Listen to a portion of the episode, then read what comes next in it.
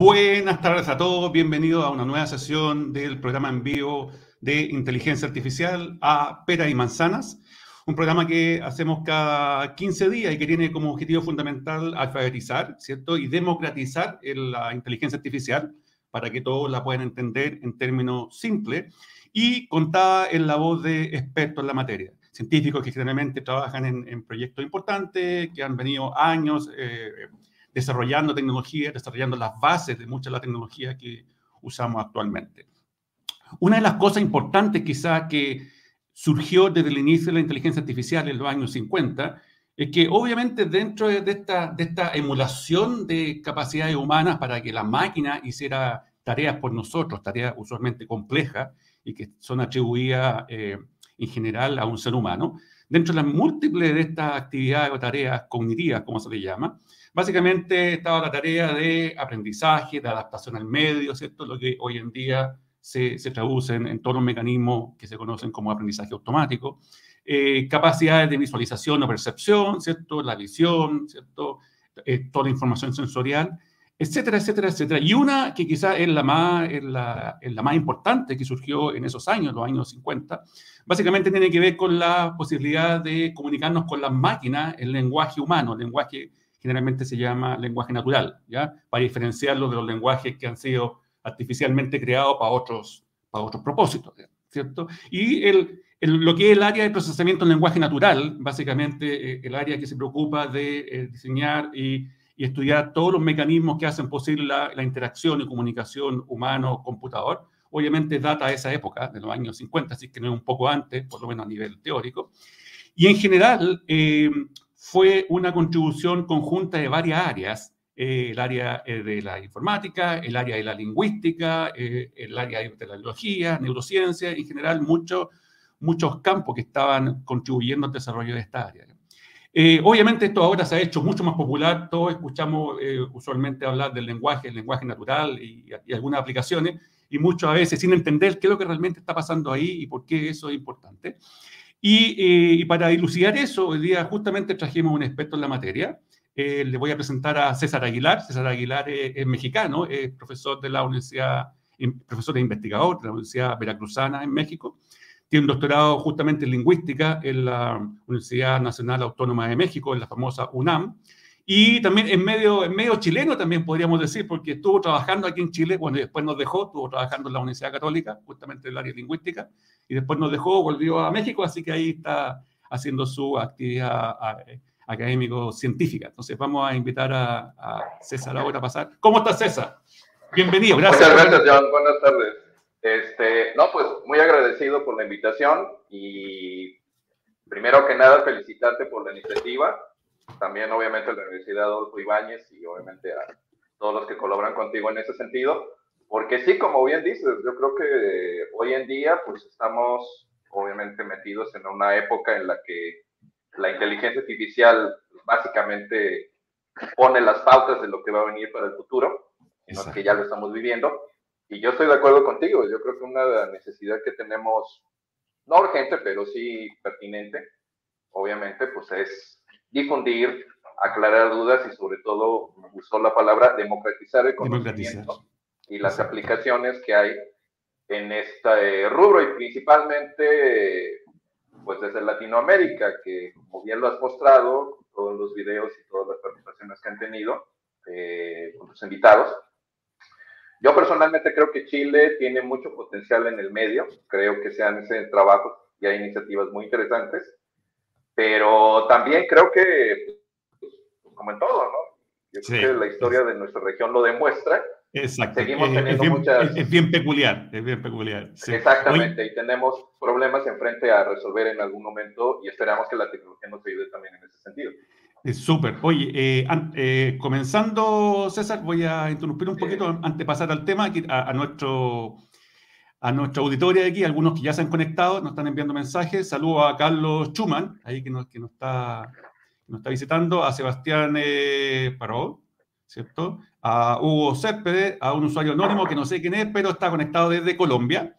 Eh, también a Viviana, que digamos que se nos conecta mediante LinkedIn, a José Texier, José está conectado desde Argentina, así que tenemos tenemos invitados conectados de todas partes, especialmente Iberoamérica.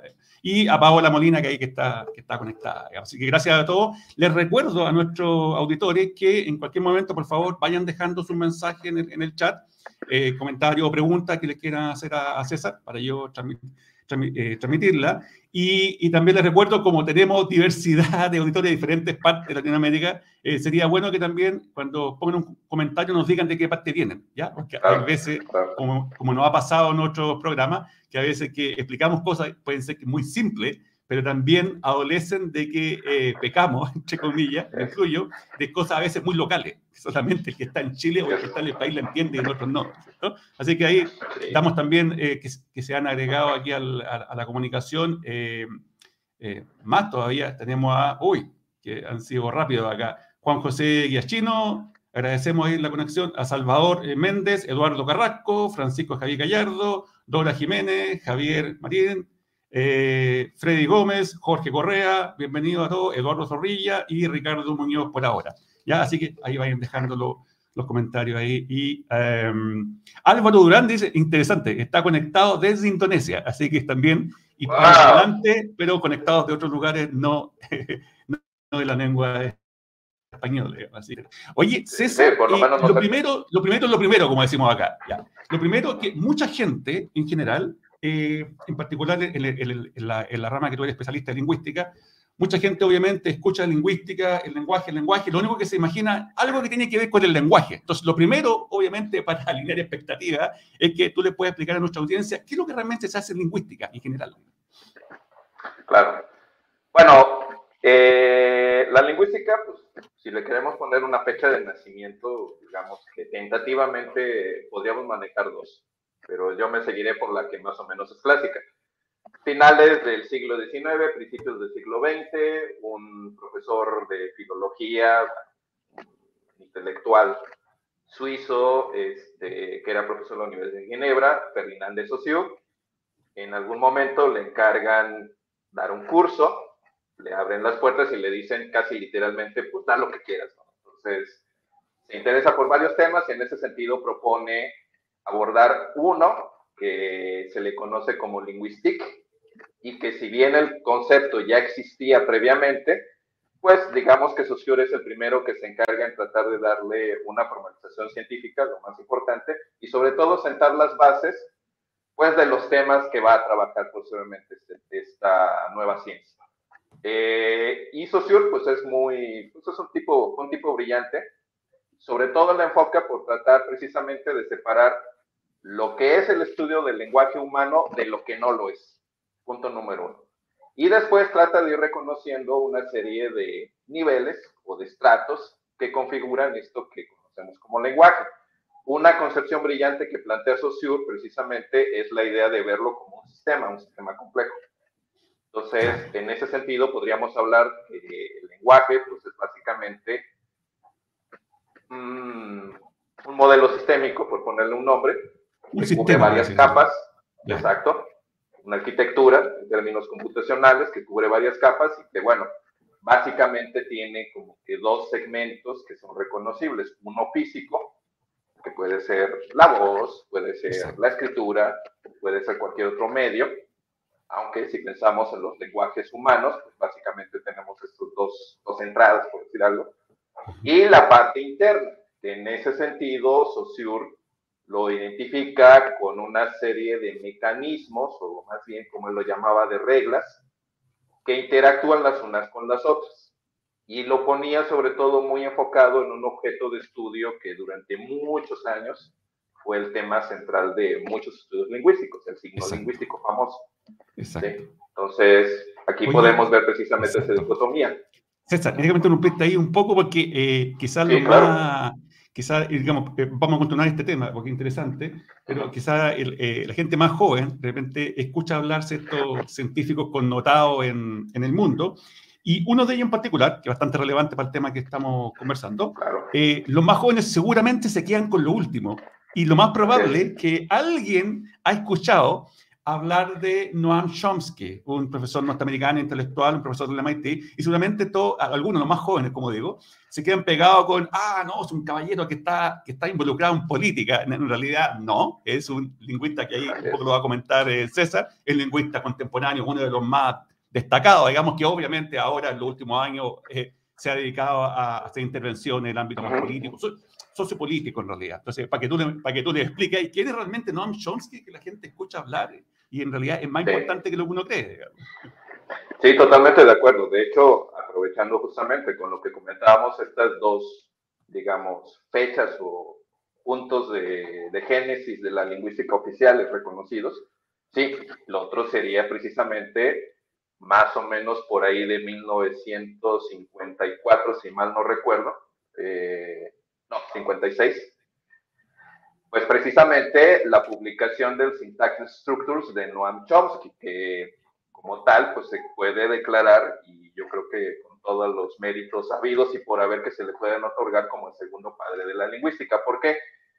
Bueno, las ideas de Saussure, digamos que cubren básicamente un periodo de 50 años durante el siglo XX de lo que es pues, una propuesta, un paradigma de estudio lingüístico que se conoce como estructuralismo en Latinoamérica tuvo un gran impacto, se formaron profesores, investigadores en este rubro y por supuesto en Estados Unidos también lo tuvo.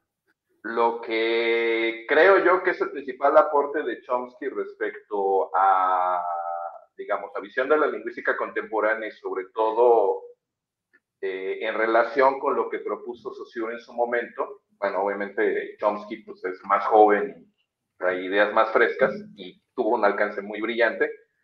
Bueno, primero que nada, que esta duda que tenía Saussure si ver a la lengua como un sistema que no se explicaba bien del todo, Chomsky la naturaliza y dice, bueno, pues no es que solamente es un sistema, es que es un sistema biológico con el cual los humanos vienen programados. Entonces, cuando hablamos del lenguaje humano, hay que pensar en términos biológicos, que es una gran discusión que hay en lingüística precisamente planteada por Chomsky, en donde, pues bueno, podríamos partir de un argumento muy simple. Si nos comparamos con el reino animal y vemos, por ejemplo, en ese sentido a nuestros primos más cercanos en el grupo de los mamíferos, pues los únicos que podríamos decir que se aproximan de alguna manera a dominar este sistema que conocemos como lenguaje, pues son los simios y los delfines. Exacto. con y todavía, digamos que en ese sentido, nosotros pues, tenemos varias ventajas. Por ejemplo, nosotros ocupamos una gramática y tenemos un sistema de organización tanto interno como externo para nuestros sistemas lingüísticos. Por poner un caso, este, el modelo, digamos, ahora la interacción que tenemos, pues está reglamentada por cierta organización en la manera en cómo vamos introduciendo nuestro vocabulario. ¿sí? Cosas tan simples como, bueno, en español, por decir algo, perfectamente podemos poner un adjetivo antes o después de un sustantivo. En inglés, la única manera en cómo se te acepta es que el adjetivo vaya este, antes del sustantivo, no viceversa. Nadie te va a entender o te van a decir no sabes hablar inglés. Bueno, pues todos esos detalles son parte precisamente de esos mecanismos internos que Chomsky reconoce y que, bueno, lo va a llevar precisamente a reformular todas esas ideas que primero Súper interesante, súper interesante porque para los que nos están escuchando también, bueno, hacíamos la mención que tú bien detallada, César, de, de, Chomsky como eh, el padre de la, uno de los padres de la lingüística contemporánea, pero, pero ahora si uno empieza a bajar, eh, en realidad, eh, ¿de dónde viene el, el, el, impacto mayor que tiene Chomsky? Que quizás desde, desde los 50 hasta esa, hasta el principio de los 2000, quizá, hasta el día de igual, es básicamente los principios, sus teorías, es la que se usaba en los sistemas computacionales de tratamiento de lenguaje. O sea, no es solamente estudiar, estudiar el lenguaje por estudiar, digamos, como, como objeto de estudio, sino además todas las bases que propuso para diseñar sistemas computacionales, ¿cierto? Sí, de hecho, ahora que empezábamos, tú mencionaste un año que a mí me parece personalmente un annus mirabilis, ¿no? 1950. Eh, toda esa década yo creo que fue milagrosa en términos computacionales porque no solamente fue como que poner la primera piedra, sino que realmente hay trabajos que son fundacionales y ahora que lo comentas, hay dos que por lo menos vale la pena mencionar. Justo ahora lo que comentas de Chomsky, más o menos creo que por el 1957 sale publicado su artículo sobre las jerarquías de lenguajes, que es la piedra de toque justamente para todo lo que se maneja, sobre todo la idea de cómo desarrollar esto que llamamos autómatas, ¿no? Exacto. Tú lo, sabes mejor que yo, ¿no? Eh, un, un, device, un mecanismo. Un mecanismo, un dispositivo, digamos. Claro. Exacto. Que lo único que hace es hacer ejecutar una serie de tareas que pueden ser representadas como procesar justamente un lenguaje, una cadena de caracteres, por decirte algo, ¿no? Y hasta qué punto cada uno de estos mecanismos tiene aciertos y también errores y limitaciones, eso implica ir subiendo de niveles. Ahora, esto es coincidente porque en 1950 sale el artículo de Alan Turing claro. Este, sobre la inteligencia de las máquinas, que es, bueno, la piedra seminal de todo lo que se ha venido hablando de inteligencia artificial. Y curiosamente, una de las tareas que pone Turing para demostrar que una máquina puede ser inteligente o el no, lenguaje, la interacción con el lenguaje. El lenguaje, exacto. El experimento de la, de la caja china, ¿no? Este, o de la caja negra pones a una persona a interactuar con una máquina, con una pantalla, la hace suponer que está, pues, como lo hacemos ahora, chateando, conversando con la máquina. Chateando, en, en su, llevado a su época, claro. Exacto, pero no sabes que por detrás hay un operario. Entonces, Exacto. conforme vas avanzando en el diálogo, tú puedes suponer, y es la idea interesante de Turing, que eh, pues estás hablando casi como si fuera una persona. Exactamente. Suponiendo que la máquina tenga esa capacidad de poder hacerlo. Exacto. Ahora, el aporte que hace Chomsky, que es muy importante en ese sentido a esa idea de Turing y que es, creo yo, un ajuste, un, pasarle una pinza y, y ajustar más las tuercas, Exacto. es justamente señalar que, bueno, la máquina va a tener ciertas limitaciones, incluso en procesos muy sencillos, si lo pensamos precisamente como eso, como un mecanismo, como un autómata. Por ejemplo, esto que comentábamos sobre poner los adjetivos en inglés antes o después. Las reglas gramaticales que le llamamos todos nosotros. Exactamente. Ese va a ser un cuello de botella, un filtro en donde la máquina, si no está bien programada de alguna forma, pues va a tener errores y obviamente el usuario se va a dar cuenta de que pues, es, eh, es un diálogo entre tontos, ¿no? no sirve pues para hacer eso. Oye, César, tú, tocaste un... ¿eh? Eh, exacto, y tú tocaste un punto ahí, lo viste la pasada, pero es súper importante también de lo que hablaba. Uno de los aportes importantes, obviamente, si, si combinamos Chomsky, Turing, digamos, es lo que hizo posible un montón de tecnologías que tiene que ver con el, con el tratamiento del lenguaje. Pero además, tú nombraste la pasada algo que es súper importante, que entre otros grandes aportes de Chomsky, diseñó toda una jerarquía en cómo uno puede clasificar los lenguajes en general. Y para los que nos están escuchando, esto fue más allá que el tema del lenguaje natural probablemente tal, porque incluso llegó a lo que conocemos hoy en día como los lenguajes de, programación, los lenguajes artificiales. Los lenguajes de programación se basan en muchos postulados y muchos muchos modelos que, que describió inicialmente eh, Chomsky. Entonces, ahí yo creo que la importancia es como, como invade varias áreas, digamos. Lo que pasa es que no nos damos cuenta, porque lo vemos de repente, es tan natural que no nos damos cuenta, ¿cierto, César? Ahí hay, hay, un, hay un aporte importante. no, sí, totalmente de acuerdo. Y aparte, de repente le va sumando también anécdotas pues, de vida cotidiana que dices, fíjate, hasta qué punto estuvo tan imbuido el asunto que pasa el tiempo y de repente se olvida, a menos que hagas esta exacto, pues, labor, digamos, arqueológica o de un poco de historiografía para tratar de... De, de revivirlo, claro, exacto. Exacto. Ahora que lo cuento es una anécdota que a mí me parece que es eh, curiosa y fundamental, yo creo. Uno podría decir que es simpática, pero creo que viene a colación con esto. Y sobre todo pone énfasis en lo, ¿cómo decirlo? En el ímpetu que tenían estas generaciones primeras por tratar precisamente de desarrollar las ideas de Turing y llevarlas a, la práctica. al desarrollo físico, ¿no? A algo muy concreto. Después de las conferencias de Dartmouth, eh, claro. College, bueno, una conferencia en, el 55. exacto, donde viene la generación de los hijos de Turing, por decir algo, eh, Marvin Minsky, este... Todas las lumbreras, digamos. Sí, John McCarthy, todos ellos. Shannon, McCarthy, claro, todo ello. Exacto, Klaus Shannon. Eh, bueno, precisamente a partir de Dartmouth, las, de esas conferencias, eh, McCarthy junto con Minsky logran establecerse vía pues, el interés y sobre todo el apoyo económico, logran instalar el primer laboratorio de inteligencia artificial en el MIT. El MIT, exacto. Un edificio exótico que anda por allí.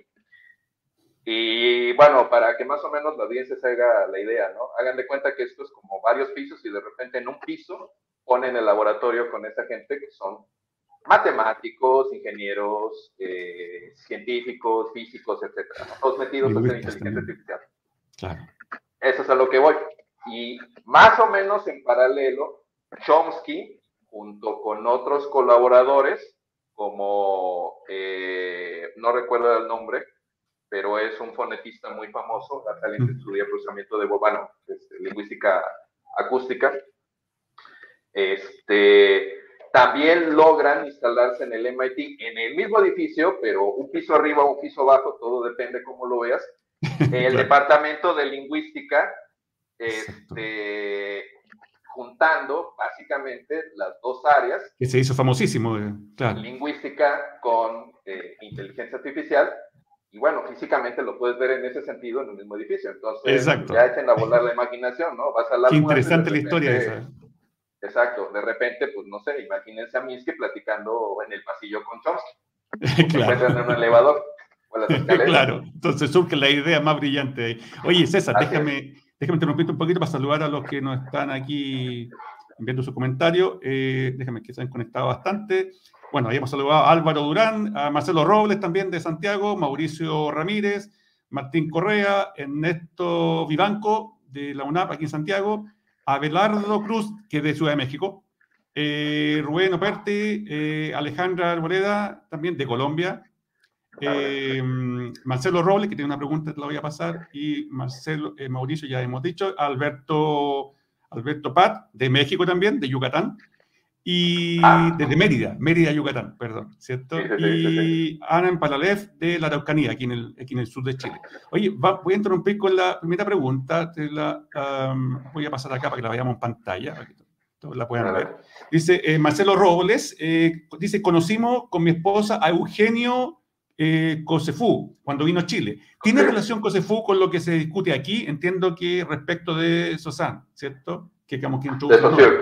Este, sí, Eugenio Coseriu es uno de los lingüistas, eh, digamos, de esta escuela estructuralista con un perfil muy europeo. Y es muy interesante porque Coseriu hizo mucho trabajo por allá de los años 60 hasta más o menos los 60 aquí en Latinoamérica y se movió tanto por México, estuvo en Chile, estuvo en Argentina, fue un gran promotor, digamos, de esos lingüísticos, sobre todo a nivel de relación lingüística con sociedad sociolingüística que se le conoce. En realidad, digamos que Coserius sería uno de los anti-lingüistas computacionales. Ah, ah que se empieza a poner interesante la cosa, ya, ya, ya. Exacto, pero no cualquiera. Vamos a hablar luego de eso. Sí, exacto, que es un buen punto. Pero, y aquí que aprovecho para meter un poquito el asunto. Lo que pasa es que, digamos que a partir de los avances que se fueron dando en los 50s y los 60s y sobre todo los 70s, bueno, obviamente los 80s, hay una perspectiva en donde tú lo comentabas, eh, el área de... Hay varios nombres, un, paréntesis, ¿no? Pero tú estarás conmigo de acuerdo, John, que pues al final casi son sinónimos, depende de un poquito cómo le cambia cierto matiz. Pero si hablamos de procesamiento del lenguaje natural, de lingüística computacional, de ingeniería Para que la gente entienda que, que, sutilmente cosas diferentes, pero aquí vamos, vamos a asumir que son sinónimos, por ahora. Exacto. Entonces, digamos que hay toda una tradición, o mejor dicho, todo un paradigma de investigación en lingüística computacional que, como bien dices, estuvo dominado por esto que llamamos métodos simbólicos o criterios simbólicos, que sobre todo, pues es básicamente tomar las ideas de lingüistas como Chomsky y otros colaboradores y llevarlas al término de algoritmos. Se lograron muchos avances, pero había problemas pues, importantes que por ponerte un caso, y creo que todos algunos lo hemos sufrido, si pensamos en términos de traducción automática, eh, sí, la inconformidad que teníamos con los primeros traductores, ¿no? que prácticamente era traducir palabra por palabra, literalmente lo que dice una frase. Muy, muy como en bruto, digamos, cuando uno a uno. Exacto, exacto. Y eso se debe principalmente por aplicar este criterio. Ahora, pasas a otro paradigma a partir de los años 80, que es precisamente uno en donde descubrimos que los modelos probabilísticos y principalmente modelos como las redes bayesianas, o las redes neuronales, que ya había un coqueteo antes, pero aquí, digamos, explota más el asunto, se descubren las ventajas, pues empezamos a hacer una lingüística computacional más estocástica, más probabilística. Ahora, ¿qué es lo que va a pasar? Pues que de repente el paradigma simbólico se va dejando un poquito de lado, hay exageraciones de gente que de plano lo... Claro, se va a otro extremo, claro. Exacto. Y hay gente que no, que trata un poquito de conciliar algunas cosas otras, sin entrar ahorita en nombres, pero digamos que en los ochentas hasta, pues tú sabrás, el 2000 prácticamente, el 2010 un poco, el paradigma estocástico, el paradigma probabilístico, era, el dominante. en la inteligencia artificial, exacto. Entonces, volviendo con Coserio, son precisamente de los lingüistas que observan estos cambios de alguna forma y lo primero que van a argumentar es que, bueno, pues eso obviamente no tiene que ver nada con procesos humanos. ¿sí? Claro, claro. Entonces, lo que está haciendo al final la lingüística computacional desde esta perspectiva es, uno, considerar que el lenguaje solamente se reduce a puras reglas y puros mecanismos por los cuales se infieren estas reglas de forma lógica o de forma matemática pero pues se generan oraciones y no hay mayor detalle, por ejemplo, a nivel de interacción humana. Por ponerlo, digamos, más claro, no hay interacción, por ejemplo, social. Una máquina no es capaz de comprender un chiste, no es capaz de comprender, Exacto. sentido por ejemplo, cuando se ocupa sarcasmo, ironía en una plática.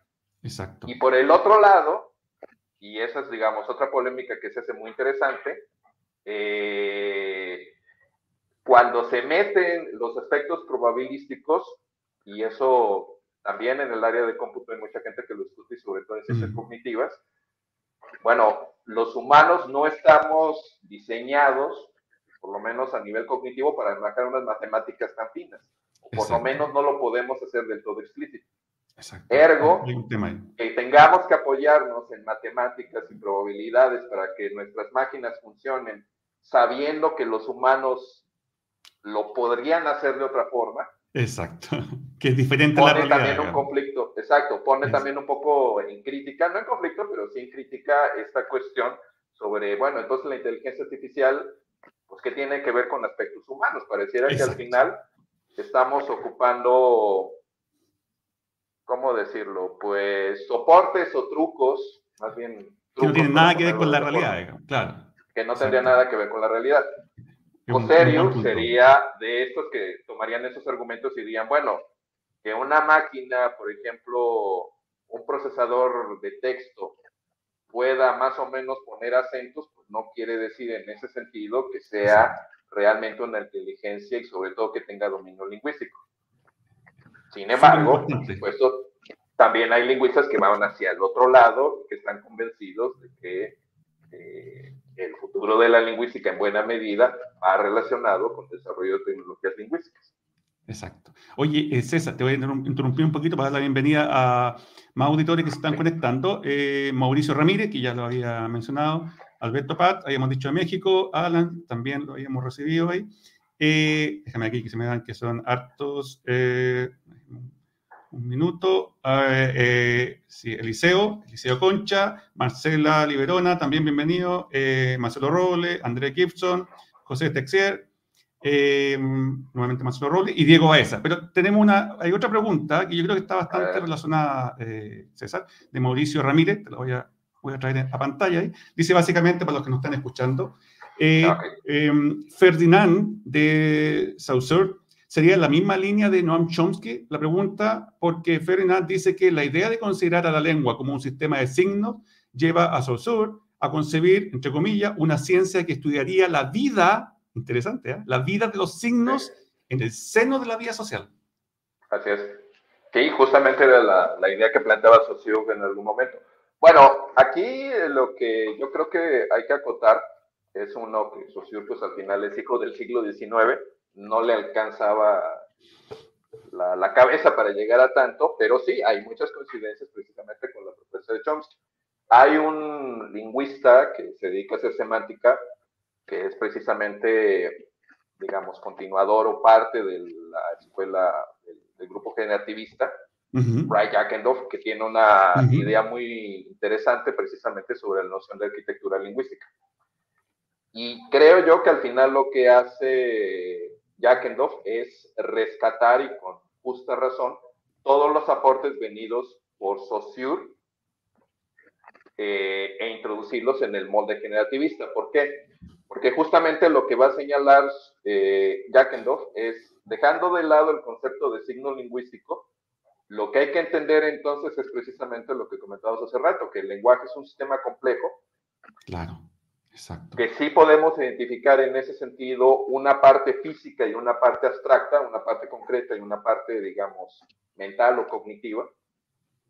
Que sí hay un orden, más o menos, no, este, no lineal, sino más bien procesamiento en paralelo, en donde o bien podemos percibir una serie de caracteres con los ojos, o bien podemos pronunciar una serie de fonos y construir secuencias de sílabas y luego palabras y demás. Y que, bueno, pues este procesamiento, que también ha sido una discusión en lingüística computacional, lo podemos también hacer en paralelo en el sentido en que primero hago la decodificación de estos caracteres o de estos fonos y luego le añado un significado o viceversa. Puedo percibir esto, inferir cierto significado per se, de alguna manera, y luego pues ya lo voy representando de forma física con conos o con, eh, con caracteres. Ahora, eso sí ya venía más o menos perfilado en Saussure.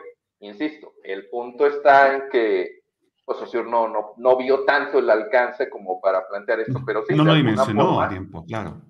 Totalmente. Pero de alguna manera, si lo vemos con el paso del tiempo, y aquí me parece muy interesante el trabajo de un lingüista norteamericano, un lingüista, un lingüista computacional, John Goldsmith, hace precisamente una radiografía, digamos, de las ideas científicas que subyacen en la lingüística del siglo XX. Y sí, como bien lo comenta este amigo, ahí claramente podemos ver una línea. Yo creo que la principal sería básicamente manejar dos ideas. Una, los lenguajes son sistemas y se pueden describir en términos sistémicos, sea como modelo lógico, sea como modelo matemático, sea como modelo lingüístico.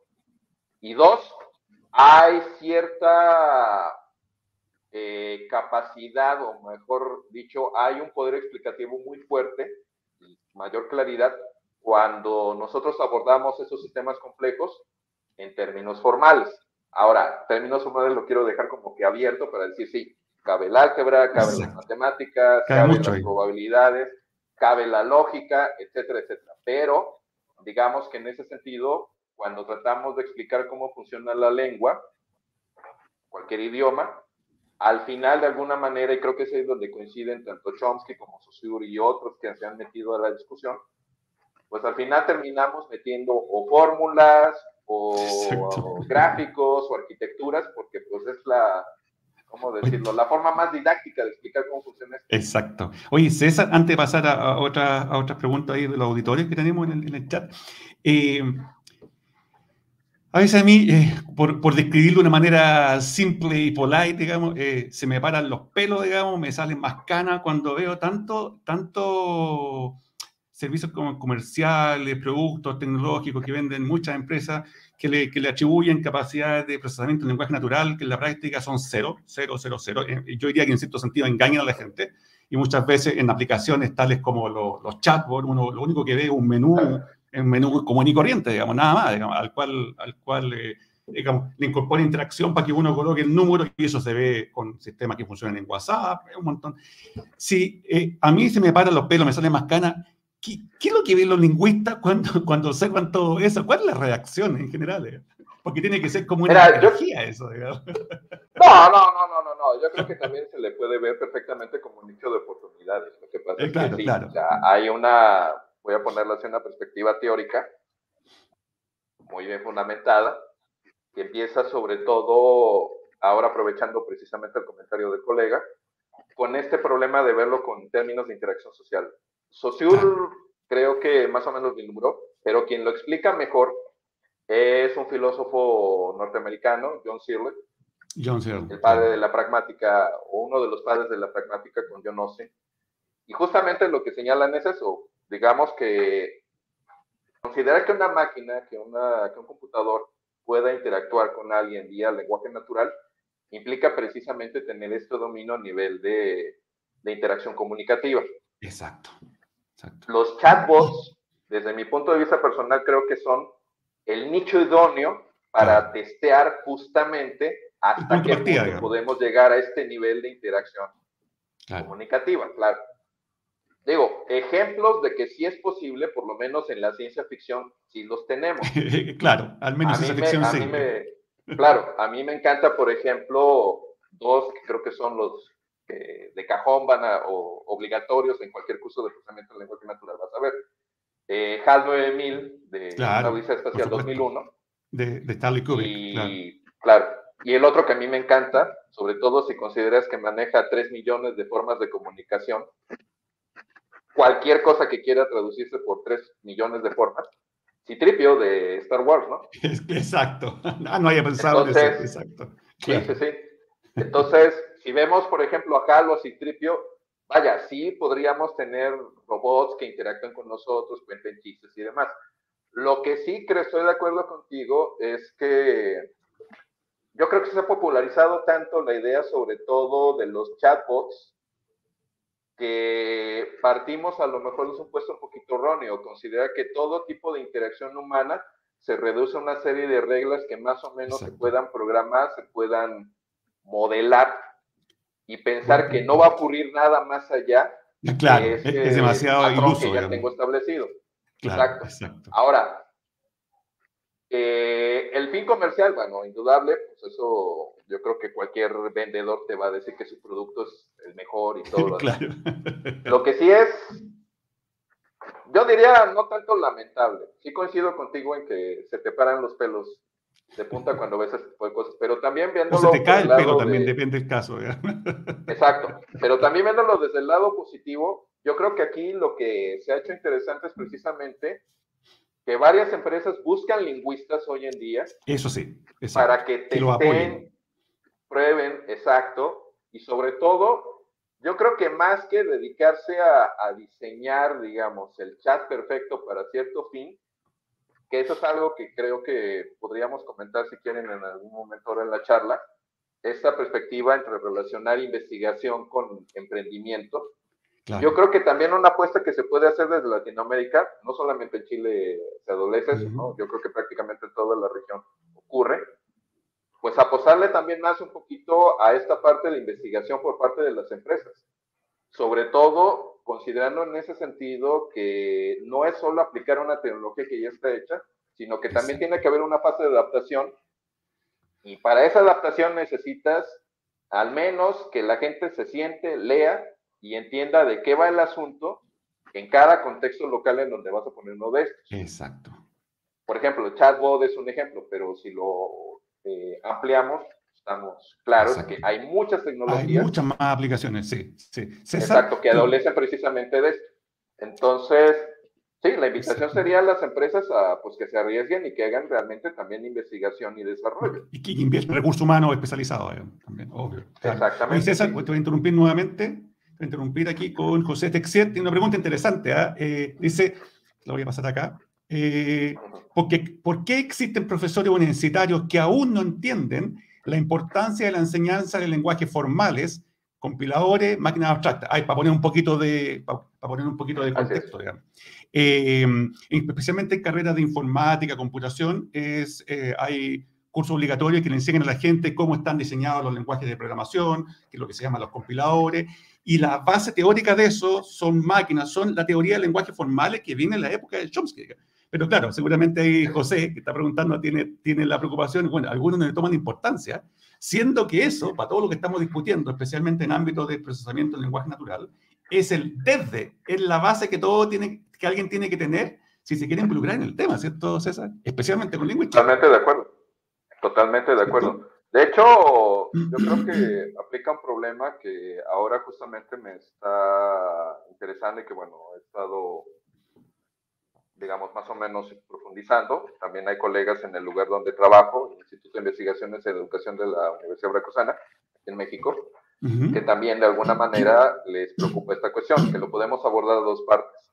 Una, lo que se conoce ahora como la meditación digital, ¿no? Claro. Las capacidades que tenemos como simples individuos para manejar, por ejemplo, pues, nuestras conexiones a Internet, nuestro PowerPoint, etcétera, etcétera. Sobre todo, pues obligados por una situación como dos años de pandemia mundial, en donde nos vimos eh, dependientes 100% de la tecnología que teníamos para poder mantener nuestra vida cotidiana en contextos como la educación. Exacto.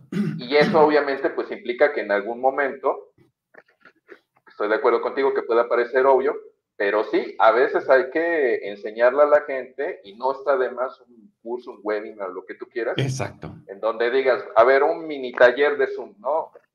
Puedes ocuparlo para esto que es lo básico, pero si quisieras también puedes pero tiene mucho, mucho, mucho más, digamos, beneficio, mucho más impacto que, la gente cree. Exactamente. Ahora, eso estoy de acuerdo. Aquí sí lo vemos, es una cuestión muy light.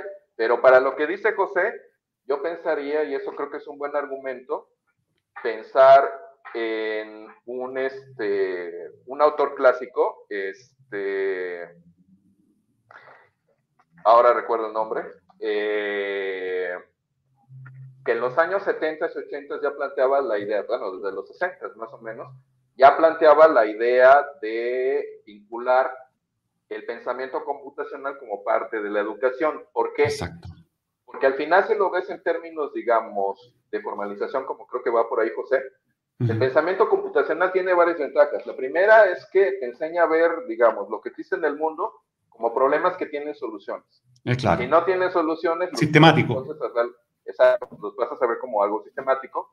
Y si un problema no tiene solución, pues entonces estás con el problema del paro y darle la vuelta porque por allí no hay nada que hacer.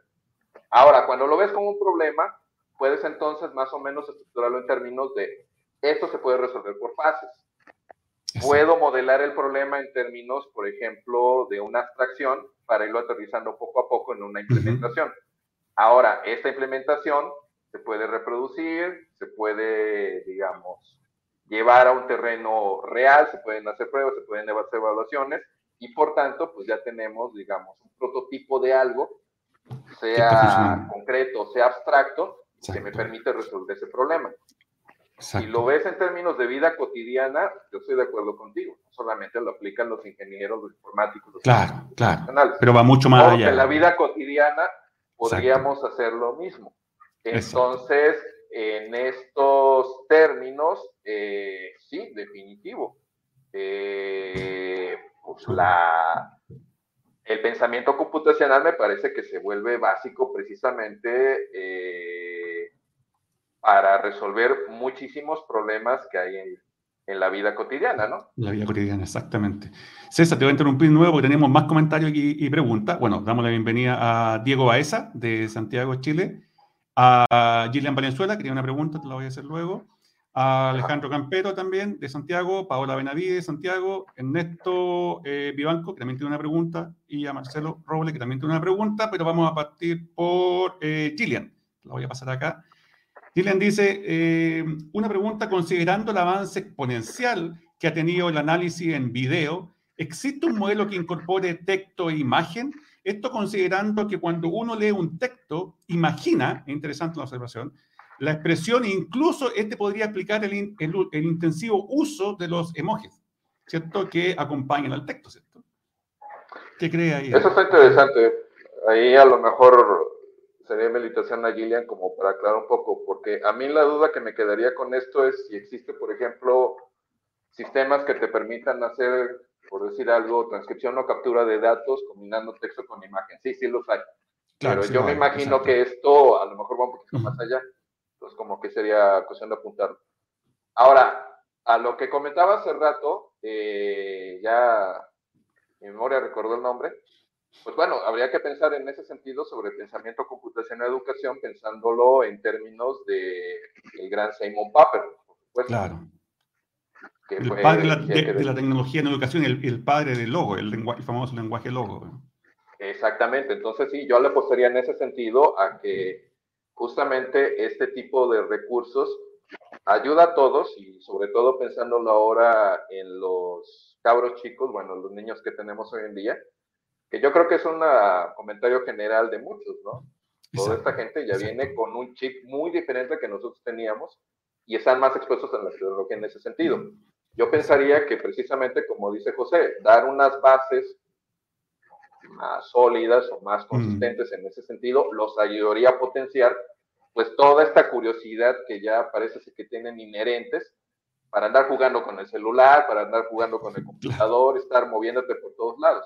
No es solamente la cuestión de decir, mira, me descargué una app que hace un juego que hace tal cosa, ¿no?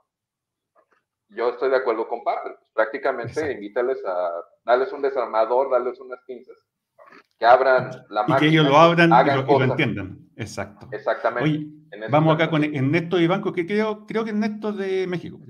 Eh, estimado, ¿cómo podrían aportar en el aprendizaje técnico universitario, lo voy a pasar acá, los explain bots? Yo creo que le está, poniendo un nombre explain bot. Yo me imagino que tiene más que ver con, con, lo que se llama en el contexto educacional, con lo que se llama sistemas tutoriales o tutores inteligentes. Claro. Justamente pensando en Paper, este, yo creo que lo que la perspectiva que por lo menos hay que yo he visto la puedes manejar en términos de digamos, dos cuestiones que se pueden abordar. La primera es esto que podríamos llamar educación personalizada, que hay varios ejemplos que se pueden ver precisamente con apps que te ayudan, por ejemplo, a adquirir alguna habilidad o profundizar en cierto tipo de conocimiento. Por decir algo, estoy pensando en un recurso como un tutor virtual para inglés. Exacto. Por ponerte un caso, ¿no? Un profesor virtual. Sí, claro. Exacto. Entonces sí, es cierto. Aquí digamos que la magia, o lo interesante sería que uno de alguna manera no dependa tanto de un modelo pedagógico como se ha manejado hasta ahora, muy tradicional, sino que sea uno el autogestor de su propio conocimiento, de sus propias capacidades de aprendizaje, y que en ese sentido la máquina te sirva no como un evaluador que te va a decir si estás bien y si estás mal, sino como una herramienta que te va ayudando a mejorar o a adquirir ese conocimiento que estás buscando vía ejercicios, vía eh, pues, evaluaciones, eh, ejemplos, etcétera, etcétera. Pero vuelvo a insistir en lo mismo, ¿no? Si lo ves como una especie de relación en poder, digamos, en términos de una pedagogía crítica, pues aquí el poder lo tienes tú, ¿no? Eres tú el que está adquiriendo la, la herramienta, tú la estás aplicando, tú la vas manipulando conforme a tus necesidades. Ese sería, digamos, un escenario. sí, súper, súper. Aquí tengo otra pregunta. sí, dime. Ajá, sí. Ah, bueno, nada más para terminar. El otro escenario, depende cómo se vea, pero también es posible, es algo que se propone desde China.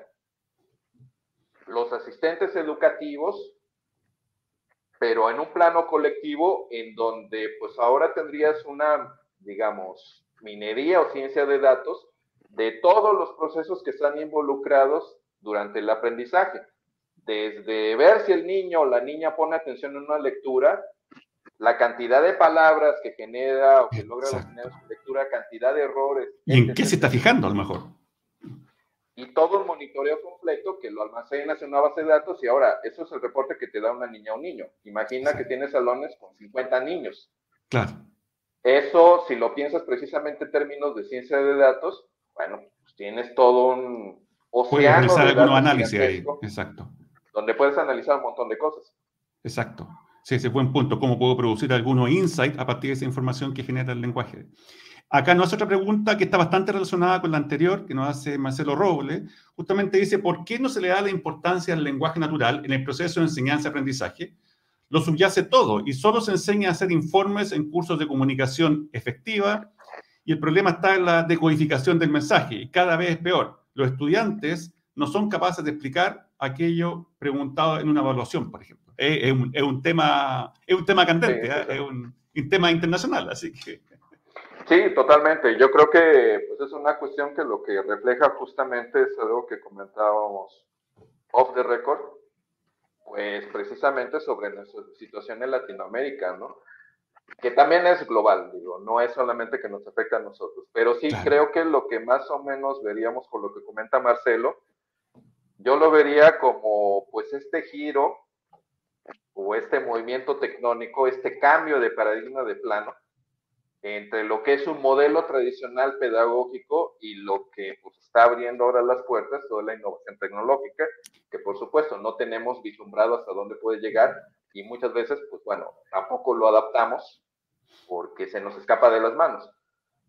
En términos, por ejemplo, de educación en lenguas, eh, ya sea, digamos, la educación en español, en inglés, como modelo monolingüe o en enseñanza de lenguas extranjeras, o incluso a mí un reto que se me hace muy interesante que he intentado abordar por lo menos desde un punto de vista abstracto, teórico, la enseñanza de lenguas indígenas, cómo vincular tecnologías con lenguas indígenas.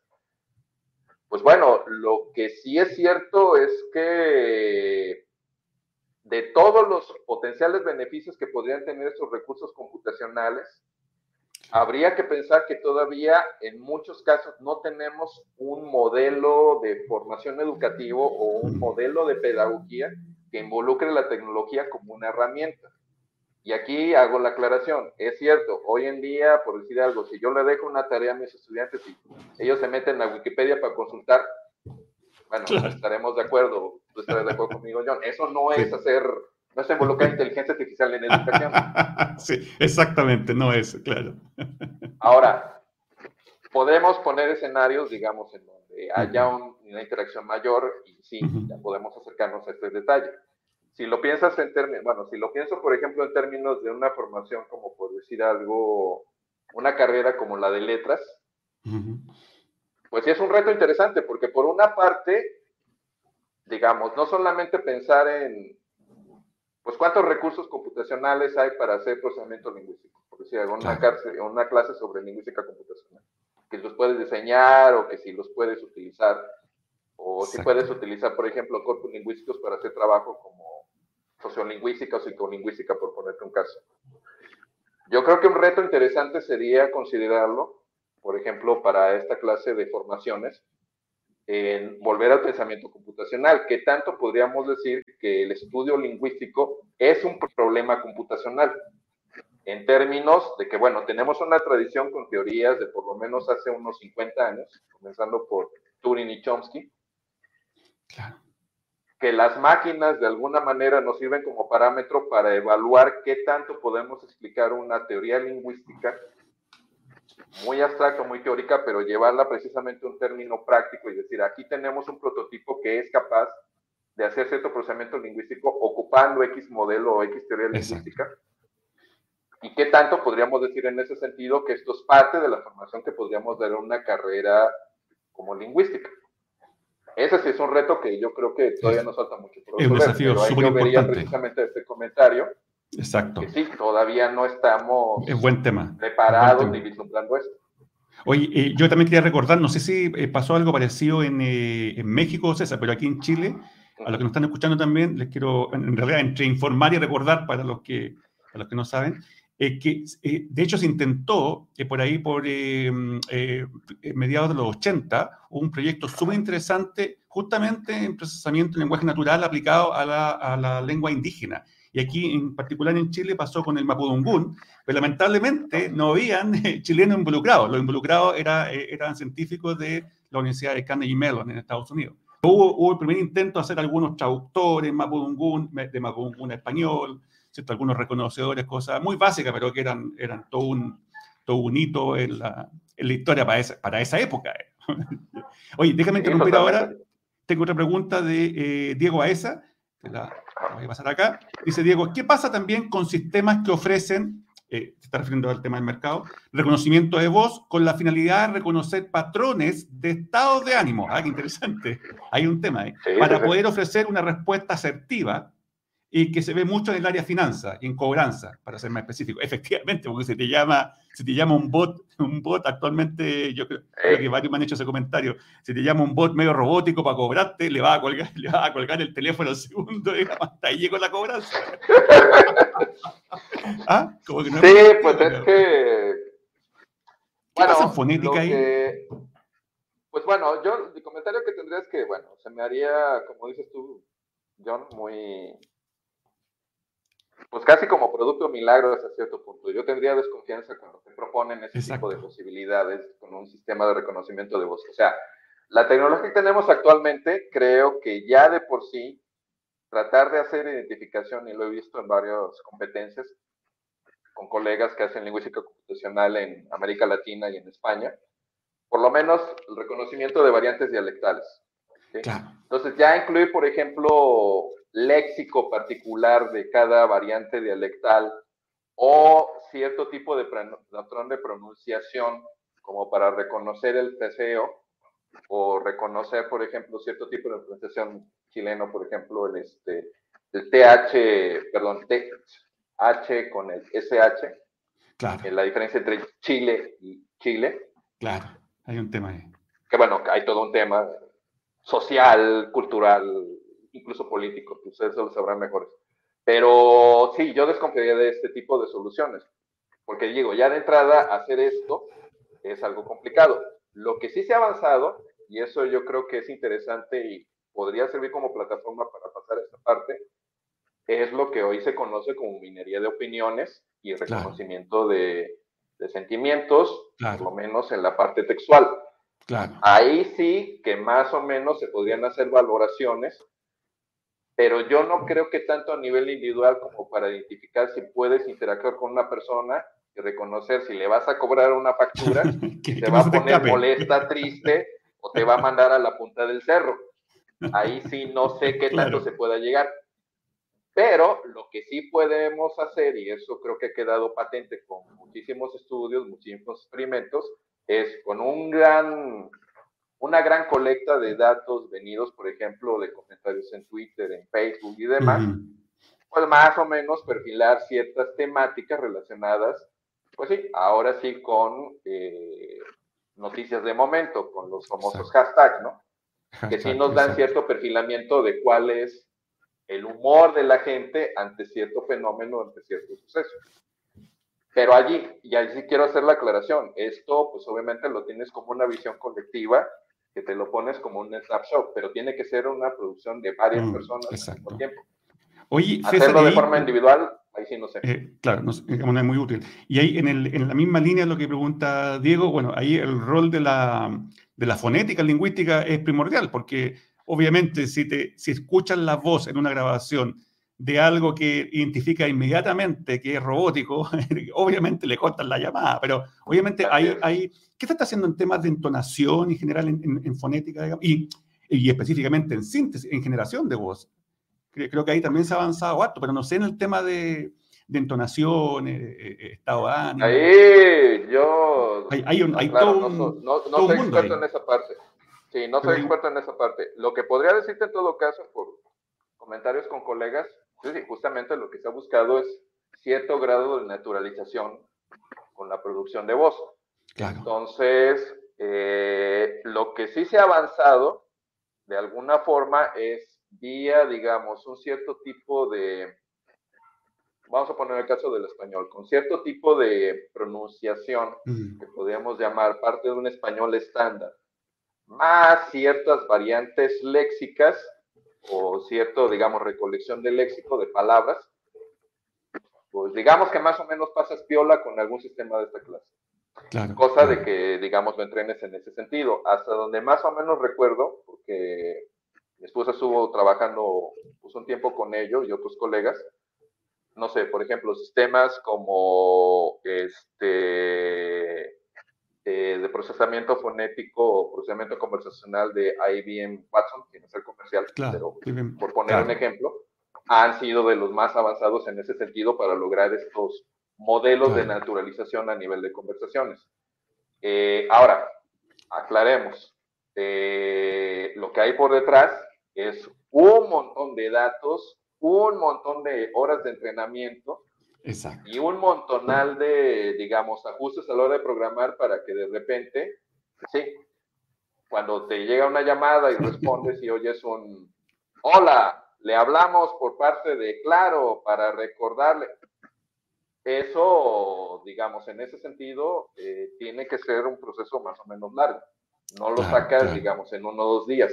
Eso es lo que en todo caso Oye, pero no solamente es un tema súper importante, bueno, aquí ya, ya, ya, estamos terminando el día de hoy, pero es un tema importante que puede dar para otro, para otro programa. De hecho, no solamente en el tema de, de, la, de, la, fonética, los avances que hay para generar voz lo más amigable posible, sino fíjate que incluso pasa, pasa en humanos. Yo creo que esto, la, la lingüística, yo creo que lo tiene más que claro en humano. Bueno, por ejemplo, es un humano que te llama y te trata de estafar.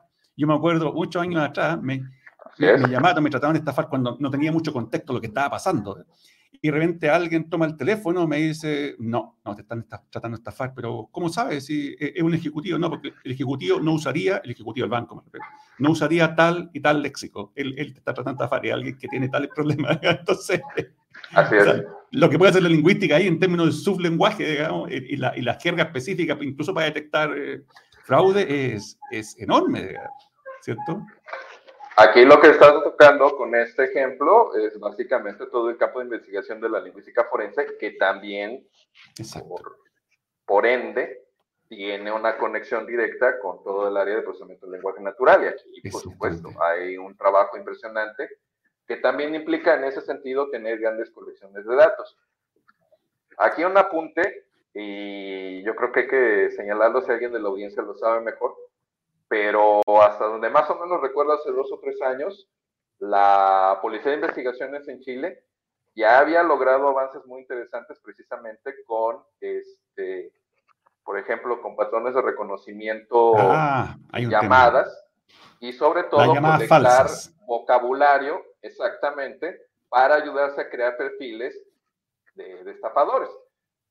Un detalle que, por ejemplo, aquí en México durante muchos años por razones relacionadas con un negocio llamado narcotráfico, pues está también fomentado en ese sentido el desarrollo de tecnologías en lingüística forense, sobre todo, eh, pues a mí me tocó más o menos por ahí de 2010 a 2015, 2020, con proyectos muy interesantes en donde, por ejemplo, pues he estado involucrado en la Universidad Autónoma de México, e incluso se ha abierto ahora precisamente la carrera de ciencias forenses, cosa que antes no había. Exacto, y una de las áreas que los chicos que entran a esa carrera van a tener que estudiar es el uso de tecnologías para resolver casos o, bueno, ver ejemplos de soluciones de casos en ese sentido, ¿no? Claro, con información falsa. Oye, aquí hay un problema grave, eh, grande y grave, eh, César. O sea, veía estadísticas en las noticias hace un par de semanas atrás. Eh, esto es clásico, esto no es de ahora. ¿Cuánto tiempo pierde la policía a veces cuando le llega llamada que gente sin escrúpulos que te llama a un número de emergencia y te dice, oiga, ¿me puede decir cuánto, no sé, estoy inventando, cuánto sale el kilo de pan? Entonces te llama solamente por molestar. Entonces ahí hay un, hay, hay un tema importante para la lingüística forense interesante. Sí, sí, y aparte, pues ha abierto otros terrenos de investigación, creo que yo que vale la pena considerar. Sí, Dos que saco a colación en ese sentido con este tema. Eh, uno que me parece que es importante, sobre todo porque va relacionado también con el tema de pues la vinculación de tecnologías con comunidades indígenas, claro. este, que tiene que ver con algo que en México no hace mucho se ha estado tramitando, no recuerdo bien en Chile, me parece que existe la figura jurídica, este, que son los juicios orales. Juicios orales. Ah, Importante porque el punto es el siguiente, cuando una persona que no habla español y habla una lengua materna como el quechua, como el mapudungun, como el náhuatl, exacto, y de repente se ve involucrado en una situación en donde la policía lo detiene y le pregunta algo y no responde, pues inmediatamente vas a la cárcel y bueno, pues adiós tus derechos y todo lo que quieras, ¿no? Claro. Entonces, al momento de tratar de argumentar y defenderte, pues no solamente que necesites un traductor, sino que tienes también que considerar que muchas veces en ese sentido, muchas de esas lenguas son, eh, tienen carentes un sistema de escritura y por tanto, pues son sistemas netamente orales. E, e, están en desventaja, eh, claro. Exactamente, total desventaja. Entonces, pues una forma de esto sería o dos. O te consigues un abogado que, por ejemplo, hable mapudungun y ya le vas poniendo más exotismo en la lengua de tu acusado. O dos, crear sistemas que por lo menos te sirvan como mecanismo de traducción para entender, no, yo no estaba cometiendo un delito. Yo estaba allí por casualidad y llegó el policía y me, me llevó César, pero, pero ahí le agregamos otra restricción al sistema, que sean confiables, porque hay muy pocos que son confiables, porque te, porque te imaginas que hagan la traducción y al final, en vez de ayudarte, te perjudica. Así es. Ahí tendríamos otra dificultad. Es todo un reto, pero, es todo un reto, exacto. pero precisamente aquí Buen sale toda esta cuestión, ¿no? Buen desafío, sí. Claro, y otro desafío que añadió, nada más como para pensarlo, porque sí, y hay estudios y trabajos muy buenos que se han hecho al respecto, toda esta cuestión que tiene que ver precisamente con acoso o bullying, por ejemplo, en redes sociales, que también se ha abordado desde el punto de vista de lingüística computacional. Claro, sí, sí, sí. Y es sumamente interesante porque, una, lo primero que nos damos cuenta es que se pueden crear perfiles de parte de, para describir acosadores, sí. Que son falsos. Segunda, que esos perfiles pueden servir como para filtrar en qué momento en una red social vemos que alguien empieza a molestar a otra persona, sí, indudablemente. Y también, por desgracia, creo que sería adelantarse un poco a la otra perspectiva, que haya hackers que sean capaces de construir boots basándose en estos perfiles, sí también, y bueno. Bueno, eso van a aparecer, cada vez que aparece algo, aparece algo que lo contrarresta. sí. Pero es cierto, yo estoy de acuerdo, aquí son, eh, son usos reales que hoy en día tenemos que manejarlos en una sociedad compleja y que bueno, ese tipo de herramientas precisamente nos crean recursos como para poder lidiar con esas cuestiones hoy en día, ¿no? Exacto. Oye, muy interesante todo, César, y estamos ya en la hora ya, a los amigos ahí que, no, que se han conectado ahí y tienen más preguntas, yo, yo los invito a que se contacten. Por, eh, César, César tiene su cuenta en LinkedIn, ya, así que ahí lo pueden contactar y ahí pueden hacerle más preguntas. Ya estamos en el tiempo, así que yo creo que definitivamente esto puede dar más adelante para que te invitemos nuevamente y hablemos más cosas, porque Gracias, no, todos se pueden haber dado cuenta, el tema del lenguaje natural y la lingüística tiene para rato, digamos, y totalmente, casi diría yo, me presente en muchas cosas que a veces uno ni se imagina, digamos, desde el tema judicial, pasando por los negocios, llegando a temas de relevancia pública, hasta de control de, de la delincuencia, en el caso de la, la llamada falsa. Eh, eh, aquí en Chile en particular, pero yo creo que en general en, digamos, Sudamérica, digamos. Así que, mm, así que le agradezco a todos. Hoy te agradezco mucho, César, por la participación. Fue muy interesante, tuvimos mucha interacción. Yo creo que es un tema que, a mucha gente le apasiona, que ve es que un tema muy relevante, muy relevante en general, especialmente para todos los hispanoparlantes.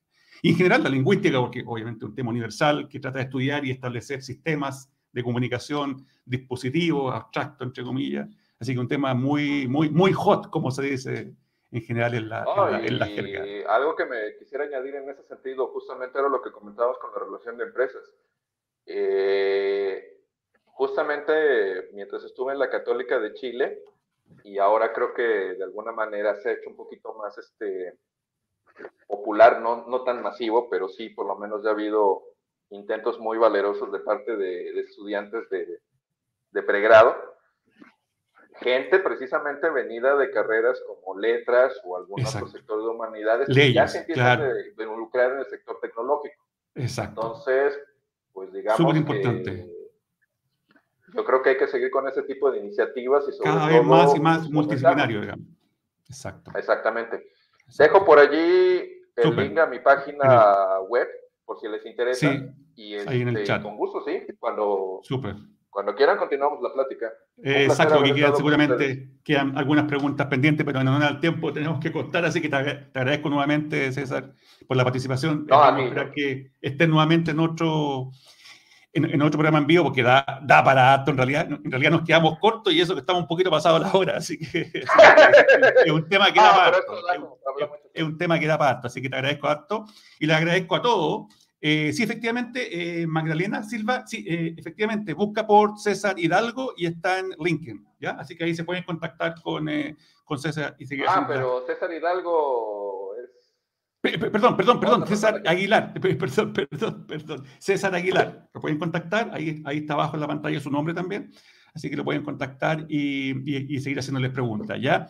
Así que te agradezco, César, nuevamente, y el resto, eh, gracias por la participación y la audiencia, tuvo muy interesantes las preguntas, muy buenos comentarios, y nos vemos, como siempre, en 15 días más con otro excelente invitado aquí, otro experto que nos va a hablar en simple, esa es la idea, de, temas tan apasionantes que atraviesan el ámbito privado, industria, academia, educación, hasta, hasta las cosas que uno no se imagina a veces, la justicia, digamos, el, derecho, digamos, y hasta las lenguas indígenas.